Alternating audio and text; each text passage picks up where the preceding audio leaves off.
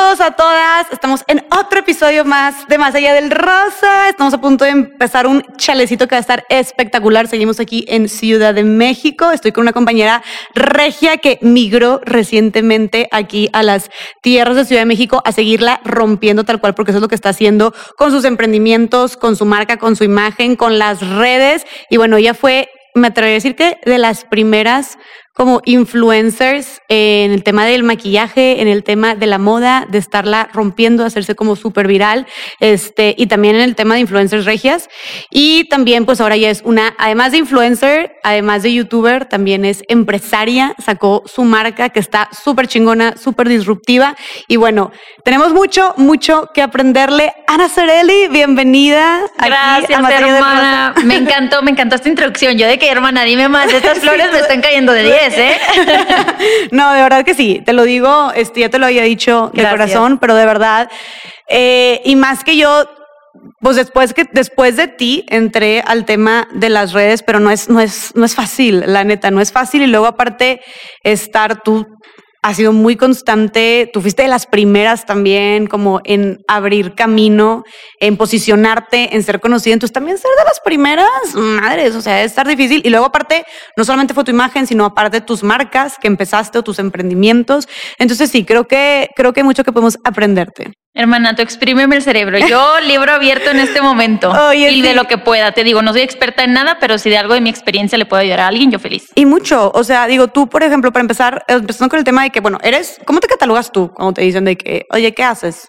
Es como, ¿qué dices? ¿Cómo me catalogo yo como un ser camaleónico? Siempre que me preguntan cómo te describes, camaleón. ¿Qué hago? Me dedico a crear contenido en Internet y tengo una marca de accesorios de piel de nopal.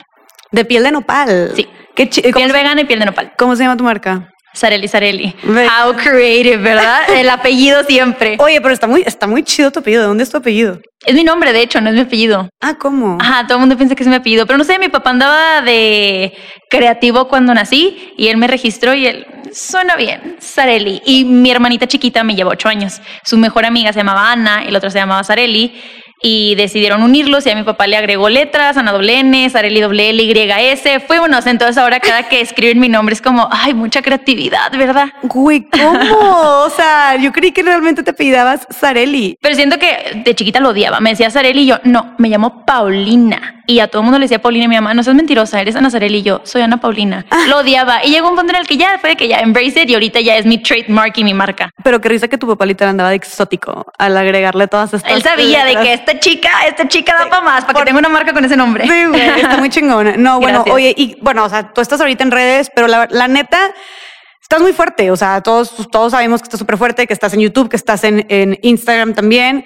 Este, ¿y qué se siente? O sea, como que partiendo de esto, como qué se siente ser una influencer como con, o sea, tan reconocida y también con tanta influencia, vaya, en México. Obviamente hay muchas muy buenas oportunidades al momento de ser eh, una figura pública en, en, en, mi tema, en el nicho del maquillaje y de la moda, que tiene muchas bendiciones, es increíble, es un trabajo hermoso que obviamente también viene con lo suyo. Yo creo que cualquier persona que se pone vulnerable y se expone a tanta gente tiene un lado negativo, que a veces sientas falta de privacidad, que a veces sientas que todo el mundo tiene derecho a hablar sobre ti nada más porque estás en línea cuando, pues no, es lo que yo decido compartirte. Y aunque sean mis redes y aunque mucha gente me vea, no tienes derecho a comentar eso en mi red. Entonces, creo que tiene sus pros y cons, pero en general me encanta, es un oficio que adoro, no sé cuánto tiempo más lo voy a hacer, pero por ahorita no hay planes de cambiar. Pero te estás haciendo, o sea, no te, te estás haciendo videos de que de aquí a 20 años. Pues no sé. O sea, literal, estás tú como que, pues tal vez Pues no sé, pero ahorita me gusta. O sea, hay rachas en las que he dejado de crear contenido por seis meses porque digo, ahorita no me gusta y hasta se ve. Porque siento que en video, si estás tantito nervioso, en video se nota el triple y hasta lo ves y dices, ay, pobrecita, hasta se ve como que uh, awkward, rara, no sé. Sientes la incomodidad. Ajá, entonces siento que en video, aunque ya sea algo a lo que me dedico, la gente nota cuando no estoy bien, cuando no estoy chida, y hay gente que ni me conoce y me escribe cosas que, espérate, o sea, pareces mi psicólogo, porque siento que el video muestra mucho más de lo que decimos. Entonces, hay, hay rachas en las que me gusta, en las que no me gusta, hay rachas en las que se nota, en las que no se nota, no sé por cuánto tiempo más, no te podría decir ahorita, sí, 20 años te lo firmo, pero ahorita me sigue gustando. Y es de racha, sí, cuando más tengo ganas, más creo contenido y cuando no, también es válido que es lo que aprendí, porque antes yo era muy dura conmigo de, es que todos los días tienes que subir tres fotos al día en el mejor horario de Instagram para subir y métricas y todo eran números, números, números, números y no puedo faltar ni un solo día. Hasta que fue de que, tranquis, también existe la salud mental y no pasa nada y todo chido, porque la gente piensa que es como hay un trabajo y subir fotos y a veces hasta trabajas más horas de lo que harías en un trabajo tradicional. Eso era justo lo que quería como preguntarte. Ahorita creo que está muy, muy de moda y más con TikTok, como todo el mundo quiere ser influencer y todo el mundo quiere estar en redes y tener números y ok, este, pero como que realmente yo conozco mucha gente que es de que sí, quiero empezar mi podcast o quiero empezar a hacer contenido y le dan un par de meses y luego es de que la neta ya no jalo, o de que, oye, no sabía que era tanto jale, no sabía que era tan pesado, es que me exprimí. Entonces, es como tú llevas un chorro de tiempo en esto y justo estás hablando del tema de, de cómo conciliarlo con la salud mental y cómo decir, sabes que ahorita no, ahorita descansar, escucharte, etcétera. Pero justo, ¿qué tan, ¿qué tan pesado, qué tan exigente es este trabajo de ser una creadora de contenido? Creo que en general, si quieres hacer cualquier trabajo bien, sea creadora de contenido o no, es trabajar como al triple, porque la gente piensa, es que quiero ese, o sea, es porque quieres ser influencer, porque hay veces que se da. Yo empecé a hacer videos como hobby de maquillaje cuando vi que era un trabajo, claro que lo agarré, hasta me salí de la universidad porque dije, esto es lo que quiero hacer, esto es lo que me está llamando, me gusta y me va bien, ¿no? Pero mucha gente es como, es que quiero porque veo que siempre están viajando y que siempre está chido y que todo yo, es porque es lo que te va a mostrar. Si una marca te contrata, quieres que yo también te esté mostrando todo el estrés que fue de los contratos, de esto, de todo, de preparar que el contenido, grabar tres veces, no te lo aprobaron, te lo aprobaron y fuiste, viajaste, pero yo te subo lo bonito, ¿no? Obviamente también por eso están los vinitos con Ana o cosas así en mi canal, porque después de un tiempo también que yo la estaba pasando mal y la gente cuando más, wow, estás en tu pico, qué padre, era cuando yo peor me sentía por dentro, pero en redes todo hermoso, ¿no? Entonces siento que es un balance y es como cualquier otro trabajo y es emprender, porque no es como un trabajo godín, es a mis horas, yo me organizo, veo cómo crecer, qué estrategia de marketing hago, a quién contrato y cuando empiezas una empresa, pues también es invertirle, aparte de tiempo, dinero. La gente piensa que empieza con nada y es un pues un equipo para tener mejor calidad o para esto, para poder ofrecer un podcast sin eco. Estamos aquí con micrófonos, con producción, con todo, entonces todo cuesta. Claro. Y a veces la gente es que no me llegan campañas y es esperar tiempo y crear contenido que creo que tú también lo viviste mucho, ¿no? De tu historia de, pues ninguna marca quería asociarse con el feminismo y no hay campañas. Entonces era exhausto, supongo, crear contenido sin redituar. Estuvo muy cabrón, la neta. O sea, justo en, en, en, hubo dos años en los que yo batallaba un chorro para ganar dinero. Yo venía de estar emprendiendo una marca este, de ropa en donde pues, estaba más chiquita, tenía 19 años, me iba bien para mi edad y, y, hasta me cambié de carrera para empezar a desarrollar también esa empresa. Bla, bla, Antes estaba estudiando biotecnología, nada que ver. Y de repente me cambio y de repente digo, bueno, empiezo en redes también porque se empezó a dar. Pero estoy dos, dos años metiéndole full a esto y pues partiéndotela porque como dices tú, o sea, estás hasta las 11 de la noche grabando o escribiendo o lo que tú quieras. Eh, y al principio que no tienes la lana, pues tú lo editas y tú todo, ¿sabes? Este, y que por dos años no me estuviera redituando nada, que de verdad estuviera hasta perdiendo, que tuviera que estarle, no sé, pidiendo dinero este, a mi prima o a mis papás o X o Y. Si era como, era de que, oye, please, préstame cuatro mil pesos. Era de que, no jodas, de que para pagar mi celular, ¿sabes? Y, sí, es algo que toma tiempo, o sea, toma tiempo y yo estoy a punto de, a la chingada ya con redes, la neta, o sea, de que ya esto no se está, esto no se está dando, no se está armando. Y hasta me acuerdo que me llegaron a decir, este, y esto es un tema delicado, porque luego hay gente que dice, lucras con el movimiento y es como, a ver, justo lo estaba hablando con esta chava, esta Charlotte de No Seas Waste, de que no es que lucres con el movimiento, es que si quieres dedicarte full a esto para hacer un activismo mucho más fuerte y mucho más grande, tienes que ingresar, tienes que tener ingresos de alguna manera, pues tengo que pagar la renta, tengo que pagar la comida, tengo que pagar mi celular, ¿sabes? Entonces, bueno, digo, nadie me está pagando directamente por hacer contenido, ¿verdad? Entonces, bueno, X. El punto es... Sí, este, no, es un tema y yo te entiendo perfectamente y al principio, y siento que la pregunta correcta es, ¿por qué quieres ser influencer o de dónde viene la palabra influencer? Porque empieza siendo como creador de contenido y se va dando de que llega un punto en el que ni siquiera sabes, oye, lo que dije, su influenció o si esto a veces ni siquiera, como lo hablamos a nuestro teléfono, no te das cuenta cuánta gente lo ve y que viene con responsabilidad y que si lo hay gente que lo aprende a las buenas, hay gente más empática y hay gente que lo aprende a las malas. Y dicho y hecho yo te puedo decir, yo sé que lo aprendí de una forma muy fuerte porque para mí era, yo voy a decir las cosas como son. Y yo siempre he sido muy de, sí, así es y esto y, y no cuidando mis palabras y eso, no te estoy mintiendo, pero verdad sin tacto es crueldad. Y muchas veces en redes puede ser sumamente cruel por no cuidar tus palabras, ¿no? Entonces siento que ese sí es un, un, un tema delicado, pero te entiendo, siempre la gente va a hablar, siempre la gente va a decir y pues para darle para adelante, es como cualquier otro emprendimiento y es abrir una empresa, porque al final pagas impuestos, haces todo, tienes equipo, tienes gente, pagas sueldos. Ser un creador de contenido y preguntarte por qué lo quiero hacer es, quiero abrir una empresa porque siento que el contenido que aporto está chido, es de valor, a la gente le gusta o solo lo hago porque quiero números y ser famoso. Ahí es donde lo ves, porque si nada más buscas eso y llevan años y no lo consigues, es como, pues tal vez no es la forma de hacerlo, ¿sabes? Puede ser actriz, puede ser otras cosas. Entonces ahí es como vas calando el por qué lo quieres ser y pues buscar tu nicho y pues básicamente es crear contenido de tu creatividad y que a la gente le guste. Entonces siento que eso es lo chido. Bueno, a mí me encanta el trabajo. Claro, sí, no, a mí también me fascina, es también, es, es, muy exhausto también, como muy desgastante también estar en redes y por eso me encanta lo que dices de, quieres estar en redes, ahora mucha gente quiere subirse a redes, quiere meterse a redes, por ejemplo con TikTok ya eres, estás a un video de hacerte viral, ¿sabes? Pero justo me gusta este trasfondo de por qué lo quieres hacer, porque así como como tú dijiste, se ve la parte chida, los viajes, las cosas gratis, que te manden cosas las marcas o lo que tú quieras. Está también esta otra parte donde te tardas en monetizar. Te digo, yo estuve de que a punto de tirar la toalla de que neta ya. Y te digo, no por estar buscando de cómo hacer esta causa un negocio, sino porque también decía, pues para que deje lo otro, porque neta, pues sí, muy apasionada con la causa y todo, pero pues no me está, no, no estoy consiguiendo de dónde comer, ¿sabes? Dónde claro. pagar mi celular. Entonces, bueno, el punto es que sí, es tarde en haga, pero también como cualquier si también estás buscando vivir de esto para que sea obviamente sostenible y puedas seguir haciendo más lucha y más trabajo y llegando a más personas, también como me decía mi papá, es que es como cualquier eh, proyecto o cualquier emprendimiento. O sea, tú eres tu marca, tú vives de tu imagen, eh, cualquier proyecto, cualquier emprendimiento tarda en arrancar, ¿sabes? O sea, y las primeras veces, seguramente las primeras veces, este, tienes, los primeros meses tienes pérdidas o todavía no, no, no, tienes ninguna utilidad o así, ¿sabes? Entonces, bueno, es como tomar en cuenta eso y también, por eso creo que es importante decir el tema de para qué lo quieres hacer y tenerlo como muy seguro, muy segura tu causa,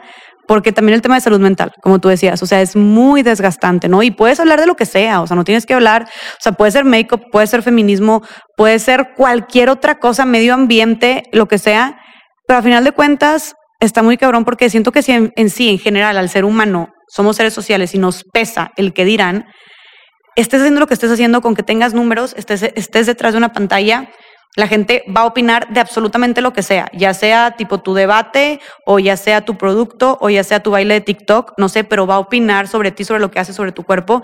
Y es como estar preparado eh, o, simplemente aguantar recibir todas esas cosas, ¿no? O sea, entonces también es como, yo nada más es como que, qué padre ser influencer. Y yo sé que, ¿neta quiere ser? O sea, primero de que, ¿neta quiere ser? O sea, ¿y por qué lo quiere ser? Entonces, qué bueno que dices esto. Pero la este verdad, cuando la gente me pregunta, yo le digo a todo el mundo, aviéntate, ¿qué tienes que perder? En el camino te puedes dar cuenta que no te gusta y está totalmente ok, porque si no reditaste y era un hobby, te diste cuenta que ese hobby no te gusta, chido, no pasa nada, pero inténtalo, ¿sabes? No pierdes nada, estás en tu casa, ya todos tenemos celular y ya eh, la gente poco a poco se va a dar cuenta lo que toma crear contenido. No estoy diciendo que sea la cosa más difícil del mundo, pero sí es un trabajo que consume mucho tiempo. Hay trabajos que con menos tiempo ganas lo mismo, ¿sabes? Entonces es, ¿qué tipo de trabajo quieres? ¿Qué estilo de vida quieres? ¿Qué, ¿Cuál es tu meta de vida? Y este trabajo te va a llevar eso sí o no. Y es donde lo pones en la balanza y va a haber rachas en tu vida en las que sí y en las que no. Pero cuando la gente me pregunta, yo siempre les digo, no tienes nada que perder, ¿sabes? Como que... 100%, no, y, y, también otra cosa que creo que es importante porque creo que mucha gente es como, y, por ejemplo, yo sé que mi hermano de repente, o sea, me dijo que quería empezar a lanzarse, no sé qué, pero le da pena, o sea, le da mucha pena. Entonces creo que algo que tú venciste mucho fue el tema de la pena, porque al ser pionera en este tema, este, en el tema de redes en general, porque pues sí fuiste de las primeras, no al menos en Monterrey. O sea, fuiste las primeras. Sí, o sea, yo ya veía bloggers y a mí me encantaban, pero yo siempre fui una generación muy YouTube. En ese momento Instagram era muy nuevo, de hecho yo empecé en YouTube, no en Instagram, pero como yo crecí en Tijuana, yo nací y crecí en Tijuana, en Tijuana se consume mucho, ya sabes, ¿no? Todo el tijuanense se que gringo y te llega la radio de allá y consumes de allá, entonces yo consumía muchas bloggers gringas y en Estados Unidos ya estaba mucho más avanzada esta onda. Yo ya sabía que esto podía ser un trabajo, que la gente vivía de esto, que esto era un lifestyle para muchas personas y yo, es que yo quiero eso en México y no lo encuentro y no lo veo y tenía como varias eh, como OGs, porque yo creo que el original OG sería como Yuya, Whatever Tomorrow, que dices, eso sí tienen años en el mercado, pero yo no tenía idea que vivían de eso, o si tenían otros trabajos o no, o así. Entonces yo solo había visto como comentarios o videos de creadores en Estados Unidos que decían, esto sí es un trabajo y te pagan por esto y todo, y yo, neta. Entonces yo empecé este trabajo como hobby porque amo el maquillaje, me cambié de universidad, todo, entonces tenía tiempo libre y yo, ah, pues intentemos esto. Como yo ya sabía eso, yo sabía que si le talacheaba un poquito más, podía llegar a hacer mi trajo y como que siento que no lo sentí tan pesado porque me gustaba tanto crear videos, que mi hobby número uno saliendo de la escuela y los fines era crear videos, porque amo hacer videos, ¿sabes? Amo enseñar maquillaje, amo aprender maquillaje, maquillaje es como, me encanta. Entonces siento que también ahí depende, si no te gusta tanto el tema del que estás creando contenido, te vas a aburrir o no te va a gustar y es cuando vas a tirar la toalla, porque pues, como en cualquier proyecto hay momentos buenos y malos. Entonces también he sido una persona que no me importa tanto lo que diga la gente de mí, pero sí tuve mucho hate. Claro que lo pensé, claro que hubo muchas épocas en las que me daba hasta pena y yo intenté crear contenido en prepa. Me dio tanta pena de cómo me bullearon en prepa que dije, no quiero y nunca se me va a olvidar mi exnovio. Ana, es que neta, te me estás pasando y yo, ¿por qué? Ves cómo mis amigos me bulean por lo que tú haces y yo, es neta lo que me estás diciendo y todo el mundo me decía, es que él tiene una razón. Y yo, es que nadie está entendiendo lo que yo estoy entendiendo, me está echando la culpa de que sus amigos lo bulean y que deje de hacer lo que a mí me gusta porque al cosito lo bulean. No, no, puedo creer. no, no, no.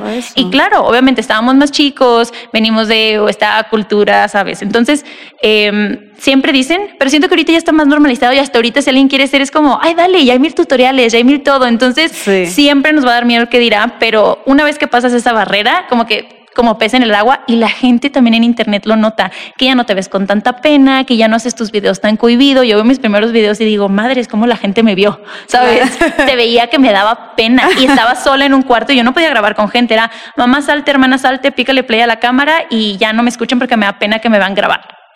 ¿Sabes? Entonces siento que es poco a poco y sí siento que es algo que se practica, así como la gente va a escuela de actuación y practica como abrirse y quitarse todas estas paredes emocionales que no te dejan hacer cierto papel, siento que es lo mismo, es como abrirte a crear más contenido, a exponerte con la gente y poco a poco se te quita ese sentimiento se practica. Bueno, al menos en mi caso así fue. En el de mi hermana también fue así. Le dio pena y ahorita crea muy buen contenido, le ido muy bien. Ella crea contenido de skincare, es ingeniera química. Entonces ella está súper en ese nicho y al principio le daba pena. Y una vez que pasó esa barrera dijo, todo fluyó. Entonces sí he visto un patrón que cuando la gente se le quita esa barrera, y obviamente lo difícil es quitártela, muy fácil decir, quítate la barrera. Ok, sí, me estás diciendo, ¿cómo? Me sigue dando pena, me sigo sintiendo así. Y pues siento que es mucho trabajo interno y aventarnos. Oye, y dijiste que, dijiste, yo no sabía eso, que en prepa te buleaban.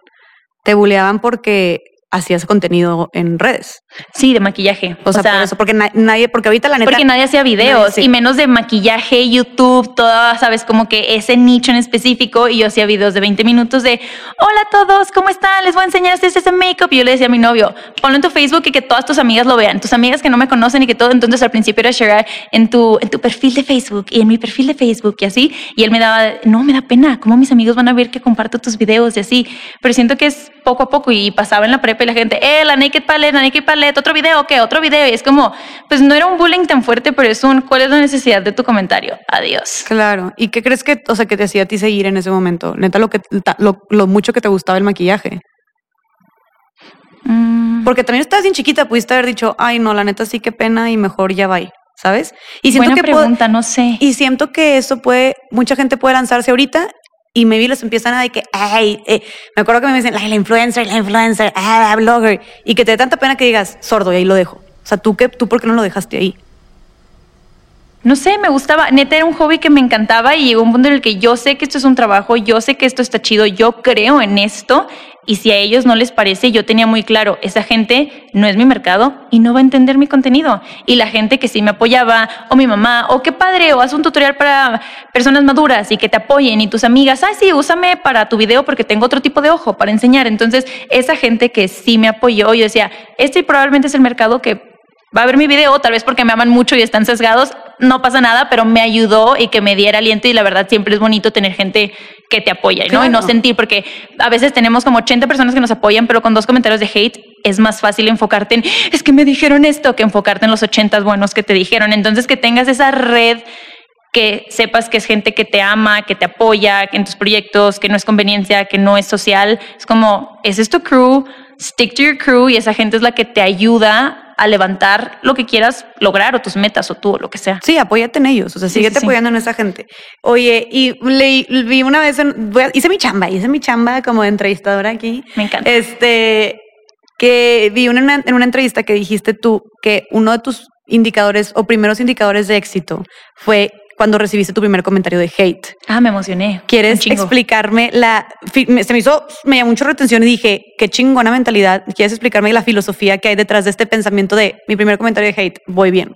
O sea, no crees que fue tan premeditado de hay una filosofía porque yo entiendo que el hate viene de. No, para mí fue como un. ¡Qué emoción! Alguien que no conozco me vio, no le gustó, decidió comentar y yo sé que entre más creces, así como crecen las cosas buenas, también crecen los problemas, crece el hate, crece todo. ¡Qué emoción! Significa que estoy creciendo. ¡Wow! Y para mí fue mucha emoción.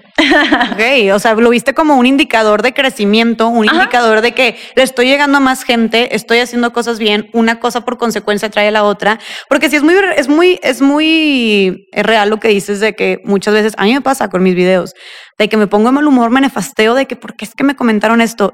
Y Farid, mi novio, me dice que, ya viste que eso es un comentario y tienes otros 150 que te están, de que ya lo leíste. Y yo, no, de que, ¿sabes? O sea. Sí, porque obviamente es más fácil o más bien te pega más que decir, ok, me voy a enfocar en lo bueno y obviamente no es romantizar el hate, no es como que qué padre que te llegue hate, estás creciendo, nunca hay que romantizarlo, claramente no, pero pues si ya estás en eso, ya te están tirando el hate, estás viviendo esa situación, velo de la mejor manera, si te está llegando hate es porque estás creciendo o te están copiando es porque estás creciendo, estás es porque estás creciendo, ¿sabes? Entonces como que como dicen, the grass is always greener on the other side. Caballo, enfócate en tu grass.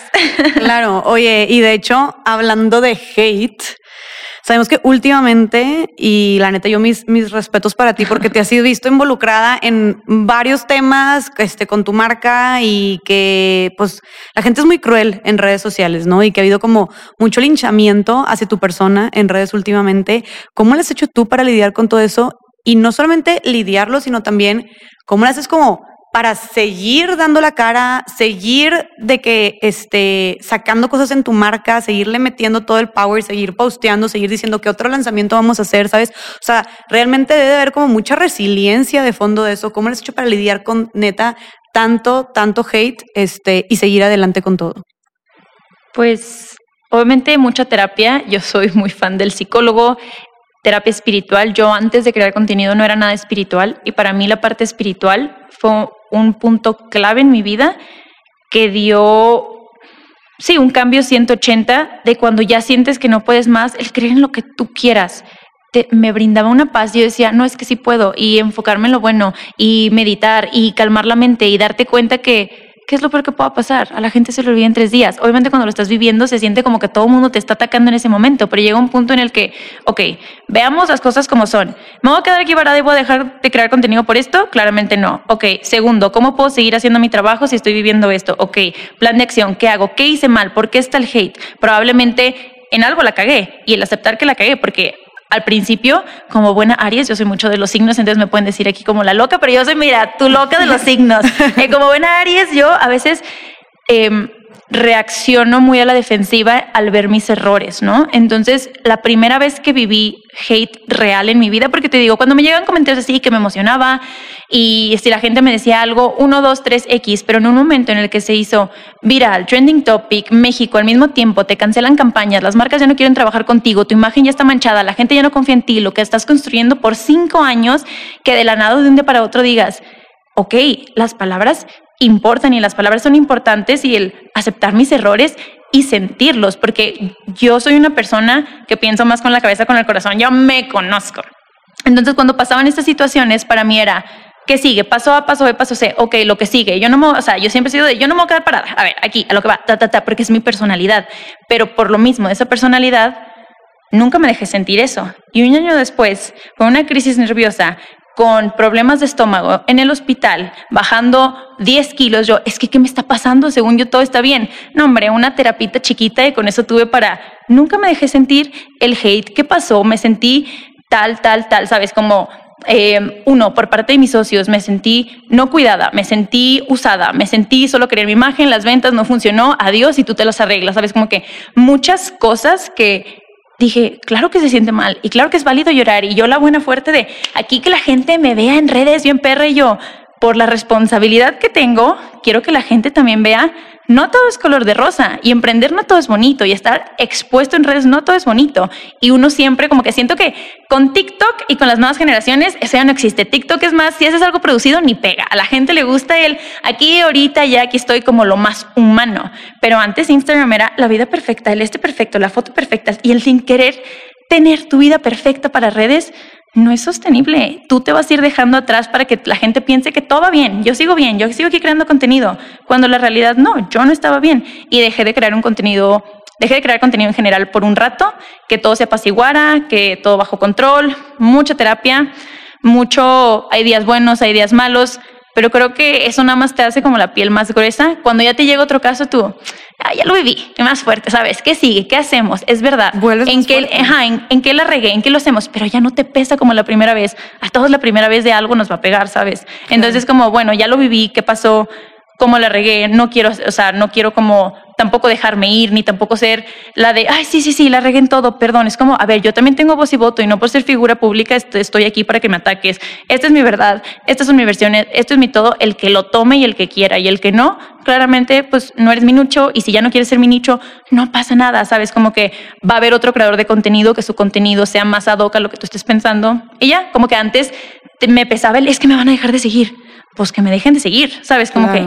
Eh, y el que tú llegues a eso, siento que es trabajo interno que para cada quien Mucho. va a ser muy diferente, ¿sabes? Entonces, para mí fue espiritualidad y psicólogo, para otra persona puede ser otra forma y cada quien lo va a vivir diferente, pero siento que nada más es poner las cosas en perspectiva. Siempre mi psicólogo es, a ver, Ana, tranquilízate. O sea, Ana, la vida de Ana está aquí. Ponte fuera de la vida de Ana y vela por fuera. ¿Qué va a pasar si en tres días no subes contenido? Es que la marca no sé qué.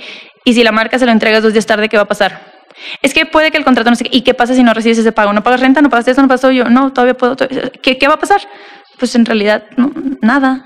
Entonces, y yo, ah, no, ma, pues sí. Y eso me cambió la vida. Y cada que me siento así es, ok, velo con los lentes de fuera. Puede que lo veas a veces con los lentes de fuera y digas, chanfle, sí la regué. Y pues ahí te toca el también accountability, ¿sabes? Claro. La regaste, pero hay veces que lo ves de fuera y dices, ay, la estaba armando de pedo por nada. Sí, como que llevártelo a un extremo de que en el peor de los casos, neta, ¿qué podría ser lo peor que podría pasar? ¿Y qué podría ser lo peor que podría pasar? Y a veces te llegas a dar cuenta que no es tan, eso, lo peor no está tan peor como tú pensabas.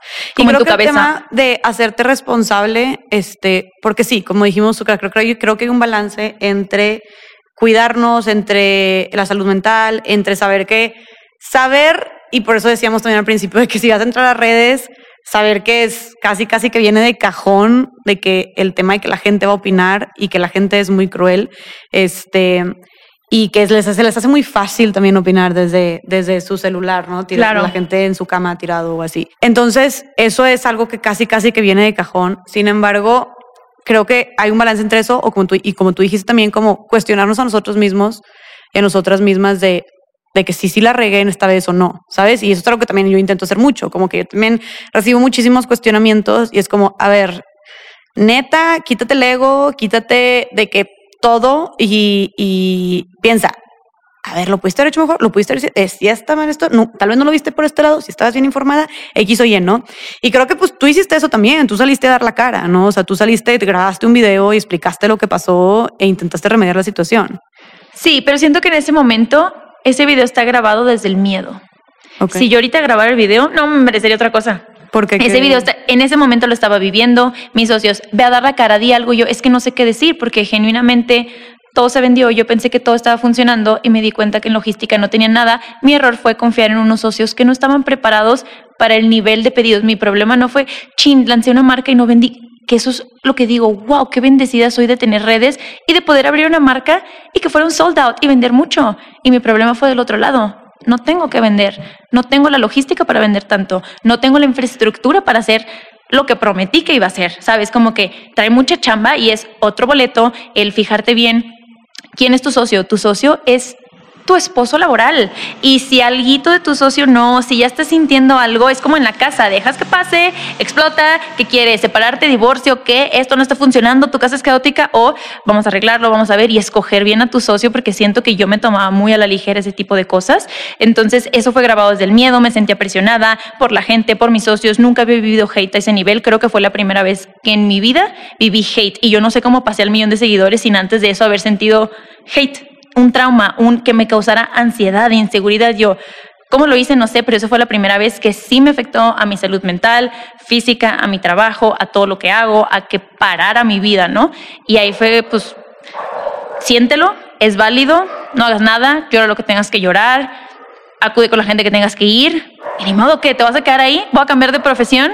Por eso, no mames, que no la caga, ¿sabes? Como, y luego lo pones en perspectiva de empresas gigantes cagándola y también lo dije, a ver, no les llegó su pedido les regresó el dinero, ¿qué es lo peor que puede pasar? Hay gente que, neta, sus casos de hate es, ¿qué pasó del avión? Sacaron un doctor con sangre, no sé qué, porque no le dieron su avión, oye, se te murió una persona en un festival, oye, no sé qué. Esos son problemas de verdad para una empresa. Entonces, si lo pones en perspectiva, yo, es verdad, nadie se murió, el dinero se regresó, fue un emprendimiento fallido, pues borrón y cuenta nueva, uno te va a pegar a darle, ¿sabes? Pero me costó llegar a ese punto porque cuando estás en depresión es muy difícil ver claro. eso, ¿no? No, y que tuviste tu tiempo para descansar y sentirlo. Dijiste que te ausentaste tres meses. Pero un año después pasó lo del vino y yo le decía, ta, ta, ta, ta, ta, ta, y entonces no me dejé sentir hasta que explotó una bomba que se me hizo una enfermedad física. Y yo sí creo que las enfermedades fuertes en la vida y que gente se muere y strokes y cánceres, somos humanos o sea, tenemos que sacar biológicamente, lloramos. ¿Por qué lloramos? ¿Por qué sale eso? Todos los químicos, todo lo que pasa y todo esto me encanta porque esto también me lo hizo ver y esto fue más en terapia espiritual. Dice, Ana, ¿por qué cada que quieres llorar noto cómo te lo estás aguantando y nada más me hablas con el nudo en la garganta y yo, es que no quiero llorar? ¿Y por qué? Lo necesitas, los humanos lo necesitamos y la gente no quiere llorar y no quiere que la gente te vea llorar. ¿Y por qué? Porque si te lo empiezas a guardar todo, eso es tu problema de estómago. Y yo me enfermé horrible y terminé en el hospital. Y a la gente le da cáncer, y a la gente le da enfermedades, y luego el estrés, y luego no sé qué. Porque de alguna otra forma el cuerpo tiene que sacar esas emociones. Por algo existen. Entonces también el aprender a llorar, a sanar, a no hacer nada. Me daba culpa no hacer nada. ¿Cómo? No, miércoles no, no hacer nada, que esto trabajo. Es como, yo era muy dura conmigo misma, entonces yo era muy dura con la gente y por lo mismo es como no iba a ser dura con la gente porque no les estaba pidiendo nada que yo no me daba y me daba puras cosas fuertes. No, tú tienes que poder, es que lo pudiste haber hecho mejor, es que por qué confiaste, es que por qué lo hiciste, porque soy humano. Y no por estar en redes significa que por ser influencer no la puedo cagar soy un influencer, soy una persona que crea contenido y da la casualidad que te gusta lo que subo. Chido.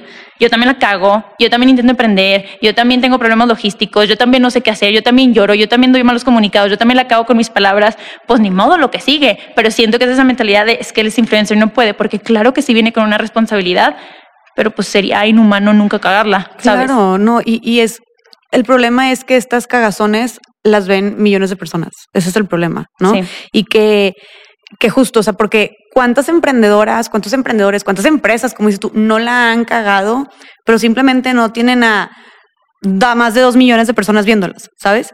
Y que la gente puede llegar a ser muy cruel y que esta cultura de la cancelación que está tan de moda, este, creo que también hay que hablar justo desde el tema de, como dijiste tú, como sentirlo, vivirlo, este, desconectarte, etcétera, pero también del otro lado de, el tema de la compasión está muy cabrón y como que siento que se, lo ves en redes y uno solito se dan vuelo y, ya ves que tres personas y tú también vas y comentas y luego la gente likeando y se dan como que vuelo estas personas para seguir cancelando a otros y tú no sabes realmente y como me encantó que tú dijiste ahorita de que o sea, abrirte y te agradezco la confianza y que te, y que te abras, este, de cómo esto puede impactar, o sea, de cómo es importante que te humanicen a ti y que humanicen a cualquier otra persona que tiene seguidores, que porque la gente no sé, y este Fredo siempre habla de eso, piensas que tienes seguidores o que te va bien o que la gente te pide fotos en las calles y eso significa que ya te vale madres y que tienes el corazón de piedra y que no tienes problemas y que no te va a afectar lo que te diga y tú lo puedes decir desde la comodidad, o sea, como ya dije, de que desde el otro lado de la pantalla, pero te juro,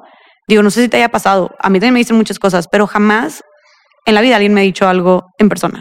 ¿Sabes? O sea, ah, a, sí, no. a ti tampoco, supongo que. No, no, no. Y te aseguro que. Y si sí, diría, güey, esa persona mínimo tiene huevos, ¿sabes? De no mames. O sea, este sí vino y me lo dijo a la cara lo que me tenía que decir. Exactamente. Y ojalá y fuera más así, la neta. Pero lo, lo, lo, que pasa es que hay mucha gente, pues sí, no sé, cobarde, frustrada, infeliz o, o, o buscando la cultura de la, de la cancelación. Porque, a ver, se vale cuestionar, también yo digo, se vale cuestionar, pero es, es, es las formas en las que los haces, ¿no? Y siento que algo, o sea, un tema que a mí me ha costado todavía y que en general me cuesta, pero siento que es un problema que a mucha gente y específicamente eh, ahorita en mi empresa, uno de mis socios es francés, se casó con un mexicano, ama México, él se siente mexicanizo y dice, yo fui mexicano en mi otra vida, yo soy mexicano, ¿no? Pero simplemente porque creció en otra forma, dice, a veces cuando yo llegué a este país, yo no entendía. La gente me dice, sí, sí, o sí, ahorita, o la gente me daba vuelo cuando ya sabía que no quería trabajar conmigo, no quería algo, porque el mexicano le da miedo decir que no, es mal pedo si te ven diciendo no, no sabemos poner tus límites, estoy generalizando, no estoy diciendo que todos los mexicanos, pero hay una tendencia en la cultura, ¿no?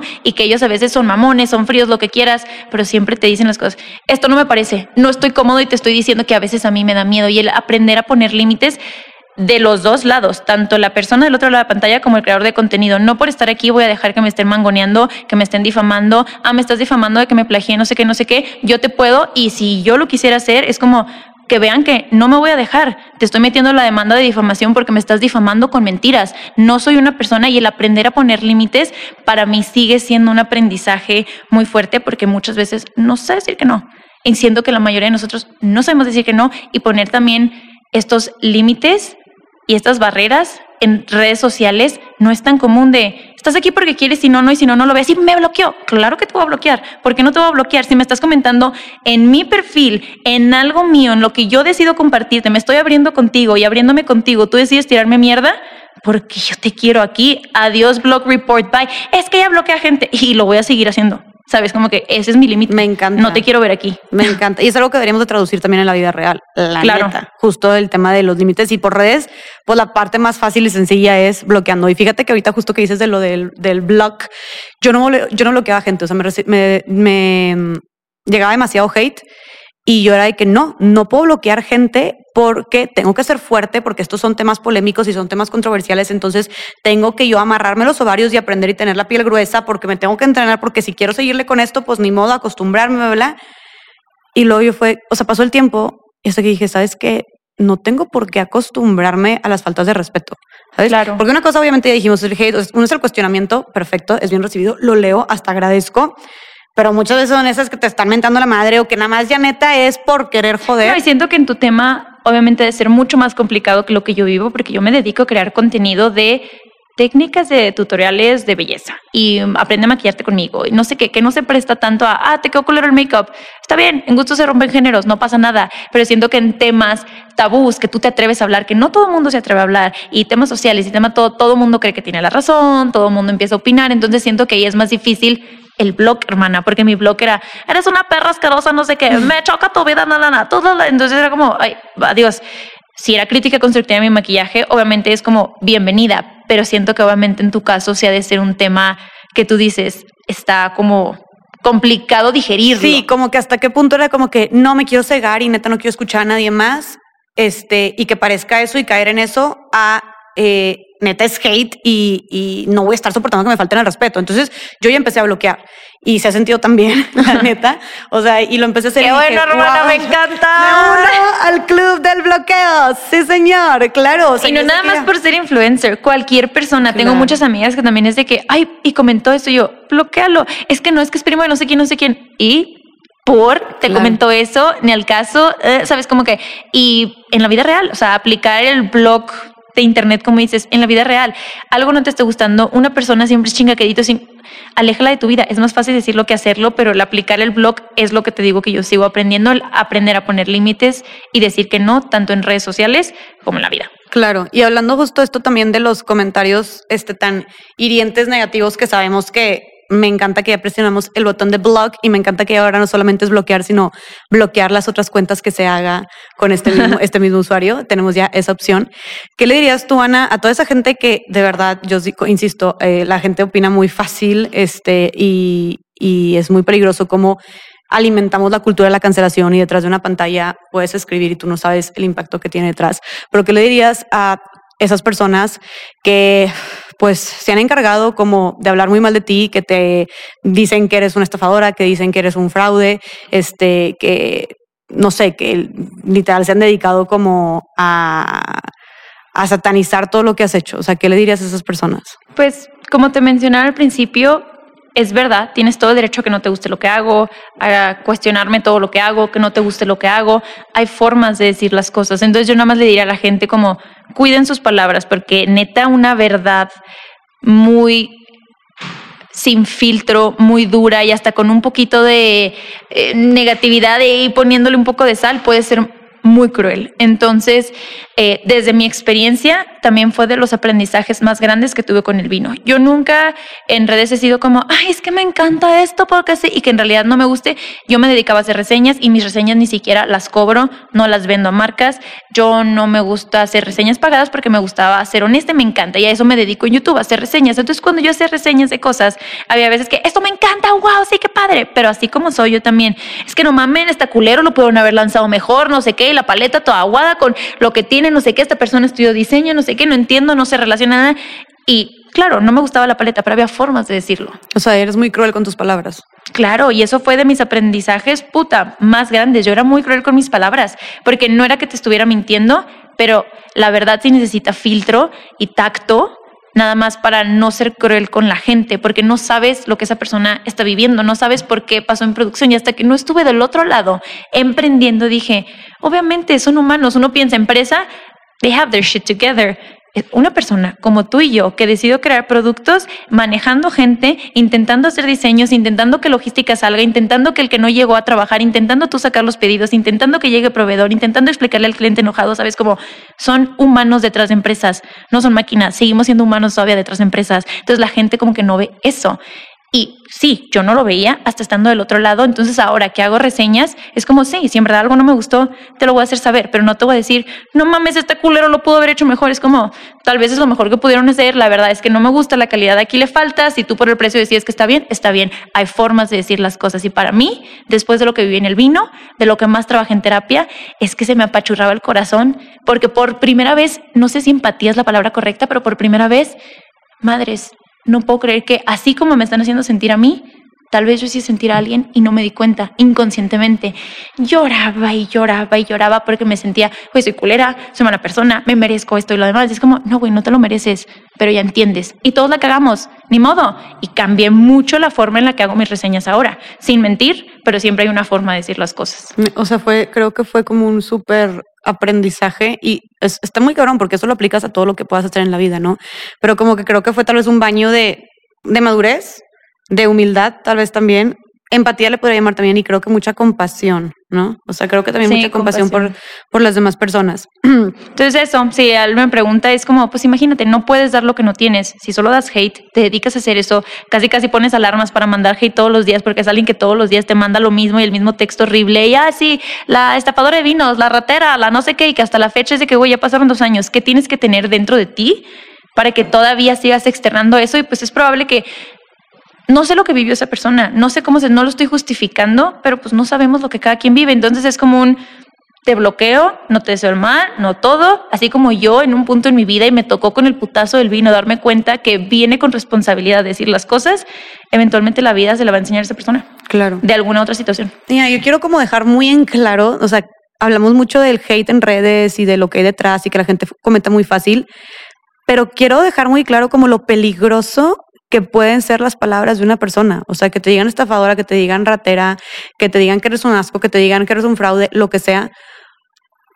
Yo sé que tal vez es un, tema, es un tema sensible, pero me puedes decir de que cómo te hacen o cómo te hacían sentir a ti esas palabras para que la gente neta pueda entender el poder que tienes sobre un ser humano, porque eres una youtuber, influencer, empresaria, figura pública pero al final de cuentas, un ser humano con sentimientos igual que absolutamente no es como que, ah, como ya tengo más de un millón de seguidores, entonces ya mi corazón es un poco más duro o ya siento menos, ¿sabes? O sea, ¿cómo te hacían sentir a ti esos comentarios? Es que siento que lo que me decían te cuestionas si te lo crees. No sé si estaba de que, sí, sí, es cierto, soy una estafadora, una rata. No, pero era como me empezaba a cuestionar y empezar a creérmela. Si soy, robé, fue desde un punto inconsciente que no me di cuenta que solo quería dinero y los usé y no sé, y es como por no estar segura de lo que soy, de lo que valgo, mis valores. Claro que no, no fue así, pero todos tenemos esos momentos. Entonces, hay días que me llega ese hate y yo, eh, pues ni modo, ayúdame a ayudarte, sabes, como que sé que no es para mí, sé que no es personal, sé que es una persona tal vez viviendo algo muy duro detrás de una pantalla,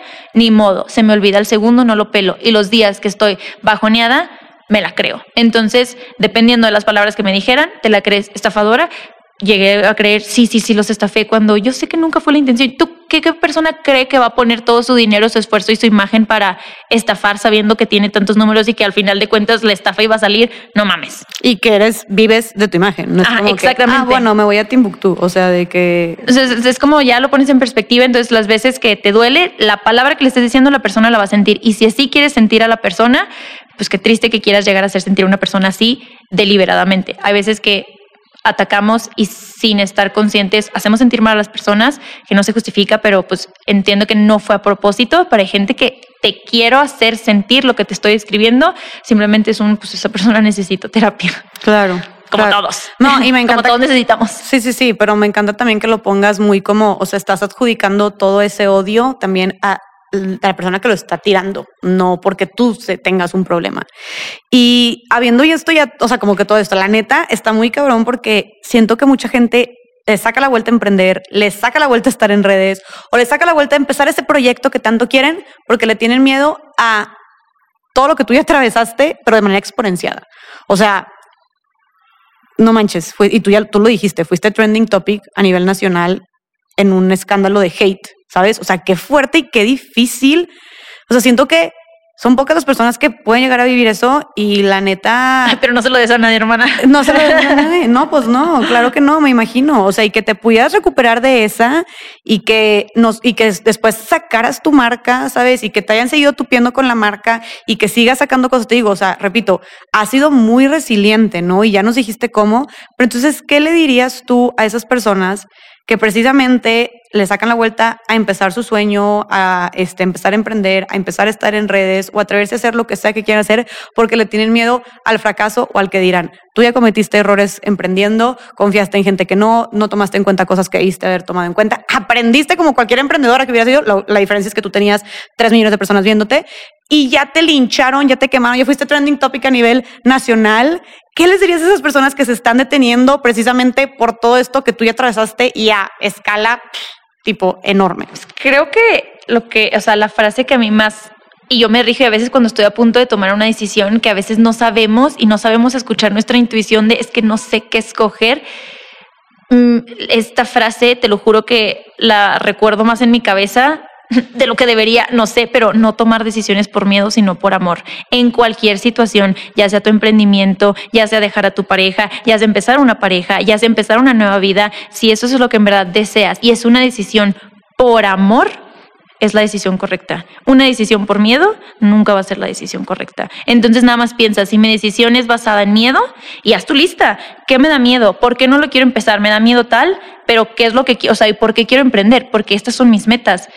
¿Qué te va a pesar más? Entonces al final es como cualquier decisión que tengas que tomar, cualquier meta, cualquier sueño que tengas, solo asegúrate que sea con decisiones por amor y no por miedo. Claro, y porque todo es decisiones. O sea, el decidir no emprender es una decisión. Claro, y tú decides tu difícil, no emprender y quedarte de malas en tu casa de, ay, es que nunca lo logré. Es difícil. Y emprender y el ser exitoso también es difícil. Claro. Y también se viene con muchas cosas, como lo del vino, como aquí seguimos y talacheándole, intentar tener dos trabajos hasta que ahorita subsista mi marca, que ahorita lancé otra marca. Entonces es como un, claro que es difícil, me dio un breakdown de estrés en enero y todo porque estaba intentando balancear dos trabajos de tiempo completo, de ser influencer y ser creadora de marca y no estaba pudiendo. Entonces, como todo tiene su difícil, solo escoge tu difícil y que lo que escojas sea por amor.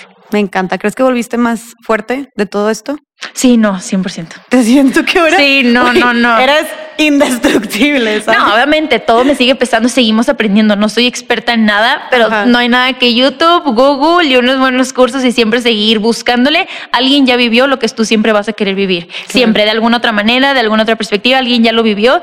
Siempre el documentarnos y ver cómo lo hicieron y ahorita puede que en esos temas te digas, claro, sí me siento muy fuerte y sí siento que puedo apoyar a mucha gente con hate, a emprender, a logísticamente qué checar cuando te vas a asociar, el saber dividir en todo lo que ya he vivido, pero me falta aprender una de cosas. Mi empresa todavía es una empresa independiente, mexicana, quiero crecer más y sé que se van a venir nuevos retos, aprender también en redes de nuevas cosas, entonces es, es constante, pero que se avienten. ¿Y sabes qué debería hacer la gente? En lugar de estarte juzgando y correteando todo el tiempo por los errores que cometes al emprender, como cualquier persona, pregúntale a cualquier empresario o empresaria de ahorita exitoso, te va a decir, mi primer emprendimiento, no manches, acaso, o sea, aprendes con la talacha y en la práctica, punto. O sea, nadie te, no son cosas que ves en teoría en clase de que sí, aquí en la universidad, o sea, son cosas que aprendes en la vida tal cual. Entonces, la gente, en lugar de estar tirando hate y en lugar de estarte correteando y viendo que hiciste mal, deberían de aprender contigo. O sea, tú te estás abriendo paso y tú estás, tú estás construyendo tu camino emprendedora y ya te diste cuenta de cuándo hacer el lanzamiento, de si, este, cómo hacer la página de e-commerce, de cómo asociarte, de X o Y, asegurarte que estar todo preparado.